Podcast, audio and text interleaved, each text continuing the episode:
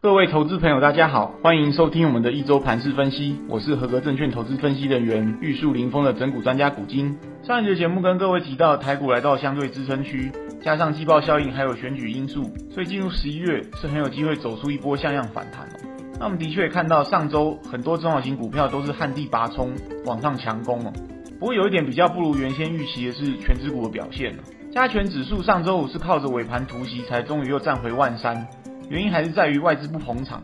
上周的五个交易日里面就卖超四天，所以变成连最弱势的香港股市都出现报复性反弹。但台股指数的形态在打底摸鱼哦。好的，我们来进入结论。首先第一点，我会觉得说加权指数本周还是有机会赶进度去追上 OTC 指数的涨幅。截至上周为止，OTC 指数已经涨了八趴以上。加权指数只有三趴哦，实在明显落后。不过上周五晚上趁着美股大涨，台指期夜盘已经站回了近一个月的高点。因为我们看到台币夜盘在上周五也有一个比较明显的升幅，来到三十二附近，所以不排除本周一指数将挑战一万三千两百点，并且成功站上。那之前跟各位提过很多次，一旦指数站回一万三千二，加权指数的短底就正式成型。届时就更有机会去挑战国庆连假的跳空缺口，也就是一万三千七百点左右的位置。那这个部分的话，就必须边走边看。再来第二点，针对 OTC 的中小型股，我反而会建议在本周有高点的话，可以顺势站在卖方获利了结，或是调整持股哦。原因在于这个礼拜是财报公布的高峰期，好的数字通常不会拖到最后一天，也就是下周一十四号才公告。那另外进入下礼拜就是选前倒数两周了。根据以往的经验，买盘会逐渐开始缩手观望，所以说要出货的话，最好就是出在人声鼎沸的时候才轻松嘛。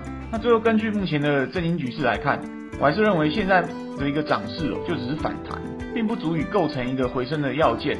那操作应该见好就收才是了。那这个部分就提供给大家参考。接下来是焦点新闻。上周费德的利率决策会议哦，鲍尔是一如往常扮演鹰王角色，又打脸多头。那费德的升息循环的这个终点利率也升到了五 percent 以上。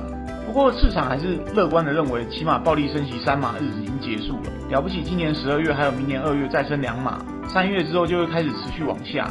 那我个人是认为这样的升息路径，还有终点利率的预期，同样要边走边看。那本周四又到了公告美国十月 CPI 的时间，届时再观察市场怎么反应。那另外上周五盘中，市场也传出中国清零政策即将松绑，消息应该是从花旗论坛引述一位中国前首席流行病专家的论述。那这也带动了陆港股持续反弹大涨。那对于台股尾盘也有一个激励效果，航空双雄也是全面起飞啊。不过我是认为现在秋冬季节正是流感高峰哦，防疫政策不容易出现大幅调整。即使松绑，也应该是明年春天之后的事情。不过市场近期又是闷太久，很喜欢提前反应利多。最后跟各位报告强弱势族群，上周筹码集中的强势族群，除了讲很久的 IP 之外啊，很难得又出现了新的主流，那也就是伺服器相关的股票，像纬颖、信华、嘉泽这一票。那理由应该是两点啊，近期 AMD 还有 Intel 都针对伺服器的 CPU 有新品上市，那预料会带动一波买气啊。那另外就是说，伺服器的这个终端大客户，像 Google、Amazon。Meta 这些巨头，即使说明年景气可能不太好，目前也都没有下调资本支出的打算。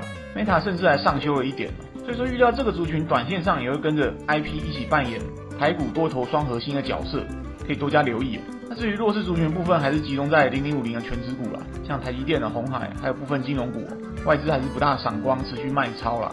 那本周这些全值股能不能否极泰来啊？绝对是台股能否站稳一万三千二的关键。好的，节目到此进入尾声。二零二二年的股市投资需要考虑的面向很广，变数也更多。我在投资机关点的粉丝团上也会分享每天的观盘重点给大家参考，希望对各位的操作有帮助，在股市里能稳中求胜。最后不免俗套跟大家说，如果以上内容各位觉得有帮助，请记得按赞、分享、开启小铃铛，顺便加入投资机关点的粉丝团。我是人文专家股金，我们下次见。